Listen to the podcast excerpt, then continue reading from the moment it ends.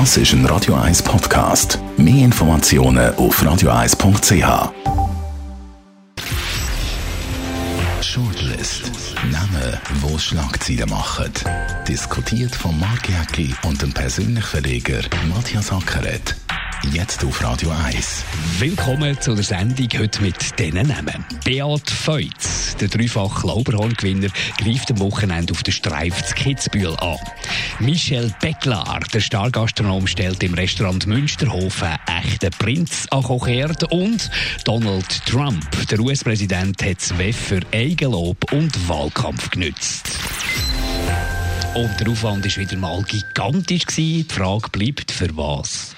Ja, ist natürlich die grösste Show. Und wenn der amerikanische Präsident. ja, wenn ich eine Show will, gehe ich ins Theater 11 oder, oder, oder so. Oder? Ja, ist eine teure Show, oder? Ja, klar, klar. Aber ich, ich meine, äh, das Publikum ist ja begeistert gewesen, wenn man die Bilder sieht am Flughafen außen und die ganze Schweiz hat ja nur über den Trump geredet. Und, Total. Ja. Und, und es sind ja die Leute, die dort oben sind, die eigentlich den Trump immer kritisieren, rennen dann mit der Kamera um und machen Selfie und heben den Fotoapparat durch. Das ist eigentlich schon ein bisschen faszinierend. Und was mir auch gefallen hat, oder was ich noch interessant gefunden habe, bemerkenswert gefunden hat, Jahr am WEF ist, äh, alle reden irgendwie, die Welt ist vor einem Abgrund, die Luft ist schlecht, es geht allen katastrophal. Da bist du irgendwie in der Fünf-Sterne-Hotel dort oben, strahlender blauer Himmel, beste Luft, oder? Also die Widersprüchlichkeit vom WEF ist schon noch faszinierend. Es ist ein heuchlerisch. Es, ja, es zeigt ja so ein bisschen die, die Diskrepanz, dass die beiden Namen, die dominiert haben, einerseits Donald Trump und andererseits die Greta Thunberg, das sind eigentlich die zwei Namen, die alles in Schatten gestellt haben, oder? Ja, das ist, wahr. Das ist doch faszinierend, oder? Heute ist der Prinz Charles da oben. Ich meine, jetzt hat man vor Wochen noch Gut, hat man schon ein bisschen, Ja. schon ein bisschen darüber gelesen, aber auch- es ist kein Hype mehr, Nein, oder? es ist kein Hype, der Hype oder? ist vorbei, Nein, oder? der Hype mit, ist dem vorbei. Mit dem Abflug Ja. von Trump ist der Hype Genau, vorbei. ist vorbei gewesen. Äh, Frau Merkel ist auch noch da oben. Da hat man nicht mehr Ja, mehr erwähnt. Man muss sich das mal vorstellen. Man hat nicht mehr mehr gesagt, Frau Merkel ist dort oben, oder?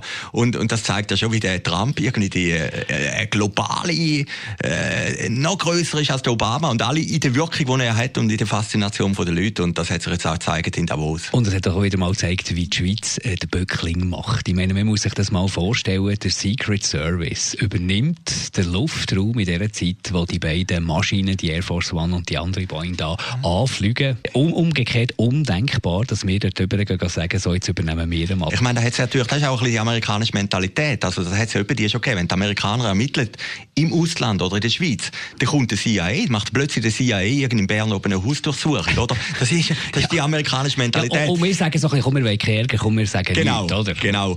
Also faszinierend habe ich natürlich gefunden, sogar das Kerosin für den Flüger ist von Deutschland angebracht Ja, von, worden. von, oder? von einem Militärstützpunkt, einem US-Militärstützpunkt in Deutschland. Also, Ja. das ist Wahnsinn. Und was sicher neu war, ist dieses Jahr am WEF, es sind, glaube alle sieben Bundesräte durchgegangen. Das hat es in dieser Formation nie, noch nie gegeben. Bern war eigentlich leer. Gewesen. Und, äh, Und eine super gute Falle haben die nicht gemacht. Also ganz ehrlich. Simonetta Sommaruga trifft den Trump, gibt eine einsame Pressekonferenz und muss eigentlich, wenn man so ein bisschen Diplomatensprache kennt, muss zugeben, es ist eigentlich gar nichts gelaufen, außer ein bisschen freundlichen Austausch einigermaßen.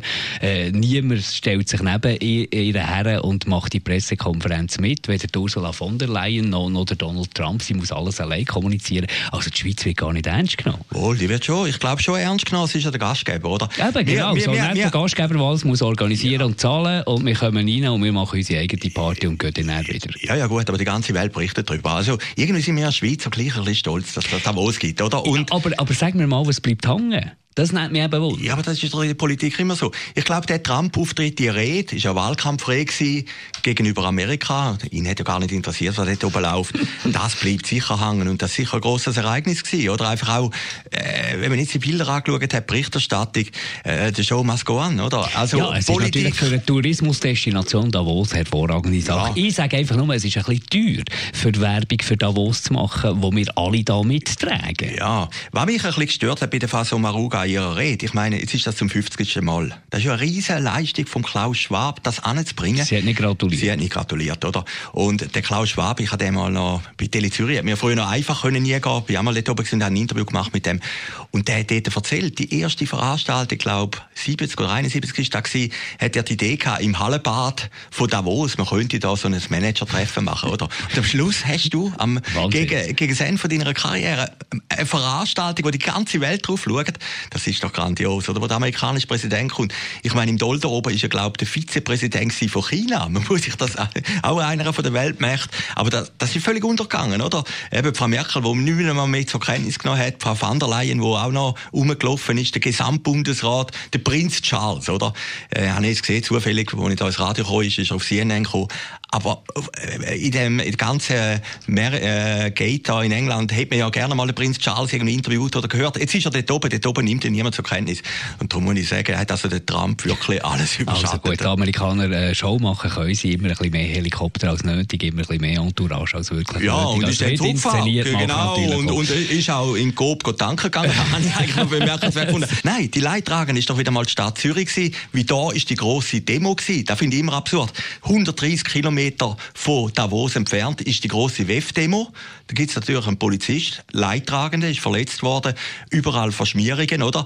Aber oben in Davos hat es auch Demos gegeben. Da ist nichts passiert, oder? Und da müsste ich vielleicht mal die Stadt Zürich überlegen, sind wir wirklich der Austragungsort für die Demonstrationen? Gehen wir zum Michel Becklar. Wir bleiben in der Stadt Zürich. Das bringt uns ein bisschen mehr etwas, der Stargastronom, wo da natürlich ein Restaurantkonzept nach dem anderen rausholt und alle scheinen mehr oder weniger grossartig und erfolgreich. Und jetzt das neueste Baby, eigentlich so ein bisschen die Rückkehr zu den Anfängen, das Restaurant Münsterhof, wo er da hat, äh, ein neues Konzept hergebracht und du bist, glaube ich, bei der Eröffnung. Ja, bei der Eröffnung gewesen. Ich muss sagen, es war grossartig.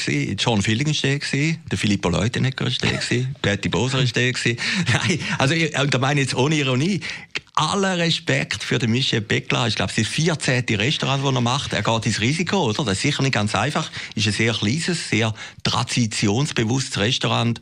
Und dass er das wieder aufmacht, muss ich sagen, in einer Zeit, wo immer alle, gerade nach staatlichen Geldern rufen. Ja, und er ist ja so, ja. so ein schriller Typ. Ein also, ja, jetzt auch von ehemaligen Schülern von ihm, gibt ja noch, glaube ich, Schule an der, an der Hotelfachschule Luzern, äh, habe ich ja gesagt, er ist nicht ganz einfach auch als Lehrer. Also, ich glaube, ein rechter Haudegen und einer, der irgendwie halt sagt, was er denkt und unangenehm ist unbequem ist, ist vielleicht das Erfolgsrezept in dieser auch nicht ganz einfachen Gastrobranche. Ja, und er hat eine interessante Karriere, er war ein Problemschüler, gewesen, dann genau, irgendwie nicht richtig ins Gimmi gekommen. Äh, Im Tagblatt habe ich gelesen, er sei noch farbenblind. Also, aber, aber so eine, und er, er ist ja nicht... Buchhalter gelernt und das hilft ihm natürlich ja, schlussendlich jetzt, wenn er ja, in der Gastronomie muss können rechnen und das kann er definitiv. Ja, natürlich. Also wenn wir jetzt die Leute nehmen, die äh, das große Portal machen an der Langstrasse unten, äh, die hätten gescheiter mal einen Buchhalter eingestellt wieder ein Journalist mehr, oder? Und das ist eigentlich sein Erfolgsrezept, dass er kann rechnen und weiß, was ein- und rausgeht, oder? Und äh, er hat auch, was wirklich faszinierend ist, beim Beckler. Ich habe den kennengelernt, das ist jetzt ein bisschen blöd, 2007 in Saint-Tropez in so einem schönen Beachclub unten am Strand, oder? Ja, er lässt sich ja. inspirieren. Genau, genau. Und, und dann sind wir irgendwie ins Gespräch gekommen, zwei Schweizer in der weiten Ferne, oder? Und er hat gesagt, er schaue ein bisschen umeinander, wie die das machen ja. in Frankreich, oder? Wie hole ich das Feeling, oder? Und, und tut denn das eigentlich adaptieren in die Schweiz, oder? Aber nicht einfach eine plumpe Kopie. Ich meine, Fischers Fritz ist doch wahnsinnig. Das ist ein Camping-Restaurant am See unten in Wollishofen, oder? Aber du hast doch irgendwann im Sommer dort hingehst, hast du das Gefühl, sagst du in Long Island, oder? Hast du wirklich das Gefühl, ja, ja, absolut gut gemacht. Und, Eben angepasst, eingeschweizert, aber inspiriert äh, genau, aus dem Ausland. Genau, und das ist eigentlich seine Genialität, dass er irgendwie die Feeling überbringt. Das ist nicht plump irgendwie jetzt äh, Long Island kopiert, sondern du kommst dann irgendwie in den Movie und die Leute kommen dann auch und das ist großartig. Und auch als angenehmer PR-Effekt ist ja noch der Prinz dort am Kochen, da musst du mal ein bisschen erklären. Du, du, hast den, du hast den getroffen, du hast ihm die Hand geschüttelt. Ja, äh, also, also ein Prinz eigentlich in der Küche, aber er ist echt der Prinz, oder? Ja, ist ein echter Prinz, ja. Ist Jurist, hat Jura gemacht in Zürich. Er ist in Zürich aufgewachsen, Prinz von Hohen Zollern, oder? Das ist das deutsche Adelsgeschlecht. Also, das ist absoluter Hochadel. Und er kommt vom Sigmaringer Zweig. Das ist eine riesige Burg, Sigmaringen, etwa eine halbe Stunde von Konstanz entfernt, äh, an der Donau, oder? Er kommt von dem Zweig, das ist der katholische Zweig.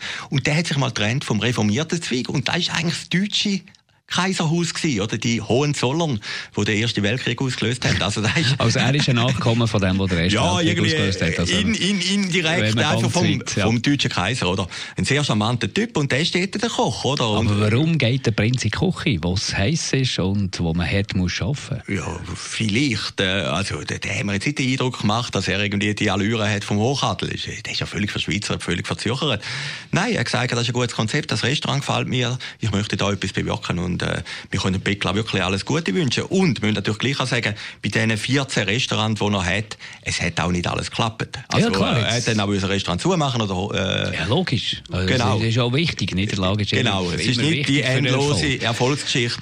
Aber was er gemacht hat, eben wie gesagt, das Feeling bringen und wirklich tolle Sachen. Also wünsche ich ihm alles Gute. Äh, muss wahrscheinlich im Moment noch rechtzeitig reservieren. Da alle wollen natürlich schauen, wie es tut im Restaurant Münsterhof, dem neuesten Baby von Michel Becklar. Gehen wir noch zum Beat Pfeutz. Zu guter Letzt, Lauberhornrennen, dreimal hintereinander gewonnen. Jetzt am Wochenende Streif. Wir sagen es nicht gerne, wir sagen es nicht gerne laut, aber ich finde jetzt die Streif da Kitzbühel noch fast ein bisschen spektakulärer als Lauberhorn. Sagst du als Berner? Sage ich als Band, ja. ja, ja. Lauberhorn ist lang. Ah, gut, jetzt haben wir ein bisschen verkürzte äh, Start gehabt. Lauberhorn ist lang. Lauberhorn ist natürlich für das Berner Oberland und für den Skisport ein Spektakel. Absolut gehört zu den grossen Abfahrten. Ist die längste? Aber Streif ist natürlich der, das ist natürlich der Hochrisiko. Ja, das ist brutal, oder? Aber ich meine, es ist ja gleich noch interessant, die beiden innerhalb von einer Woche Frist, oder? Ich meine, ich bin immer ein schlechter Skifahrer und äh, schaue sehr selten Fernsehen mittlerweile, aber Lauberhorn schaue ich immer. Also, Lauberhorn und Streif, ja, ja. das ist so Und Streif, da schaust ja. ja und das, das, ist einfach großartig und der Feuz ist natürlich der Roger Federer vom Skifahren. Und wenn er jetzt all die Streif könnte gewinnen, dann ist halt die Chance groß, oder? Der, er hat das letzte Jahr ein bisschen Pech gehabt. Genau. Bei der Paris der, ist in letzter Sekunde ja, genau, noch... der ist jetzt verletzt. Ja, der ist verletzt, oder? Und, und äh, der wäre natürlich einer von den ganz, ganz Grossen. Ist ja schon jetzt einer von den Grossen, aber natürlich, wenn du noch dort nach dem Lauberhorn noch einen Streif gewinnst, dann bist du wahrscheinlich einfach wirklich im Olymp angekommen. Ja, da bist du angekommen und da ist er allwegs schon davon. Aber er muss ja erst runterkommen. Ich meine, du fährst auf dieser Eisstrecke einfach. Das ist wahnsinnig. ist wahnsinnig, auch zum Zuschauen. Es gibt einen wunderbaren Doc-Film, natürlich ist er ein bisschen prägt von Red Bull, auch ein bisschen zahlt von Red Bull, aber es gibt eben so ein bisschen Eindruck über die Streifen oder die, die Güsche als Streifgewinner auch, auch Red und so. Und dort sieht man die Streifen im Sommer. Und wie jemand probiert, dort den Hang aufzuklettern. Es ist fast nicht möglich, es ist wirklich fast überhängend. Ja, aber das ist beim Hundjob auch. Ja, also, also, klar. Also, ja, also ich muss jetzt gleich äh, also, als Zürcher ein bisschen Berner in Schutz nehmen, oder? Nein, aber äh, es sind doch einfach zwei grossartige Events, zwei grossartige Abfahren. Und in der heutigen Zeit, wo alles ein bisschen ja, beliebig geworden ist und es gibt alles und so, ist doch toll, dass es so Leuchttürme noch gibt, wo man schaut, oder? Also ich kann mir vorstellen, wenn du die Streif gönnst, ist ja fast wie ein Olympiasieg, oder? Das ist ja eigentlich die absolute Auszeichnung. Und der BFV ist einfach ein toller Typ. Also wenn man den jetzt gehört im Interview, hat irgendwo eine Analyse gelesen über den, das war glaube ich der NZZ, die geschrieben haben, wir würden mal gern sehen, wie der mit Niederlagen umgeht. Der hat er irgendwie gar nicht gehabt. Der hat irgendwie das Siegergehen in sich rein. Gut, das letzte Jahr ist er Zweiter geworden, aber ja, klar, ist ja gleich vom Podest oben gestanden, äh, dass der irgendwie sich alle gar nicht mit Niederlagen müssen beschäftigen und darum hat er eigentlich den Sieger willen, oder? Also, drücken wir die Daumen, ähm, Beat und allen anderen Athleten selbstverständlich auch Streif an diesem Wochenende Kitzbühel und die Sendung Shortlist dann wieder in der Woche.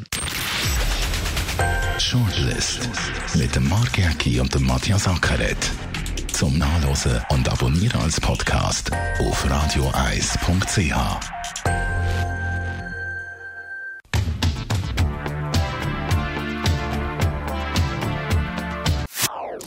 Das ist ein Radio 1 Podcast. Mehr Informationen auf radioeis.ch.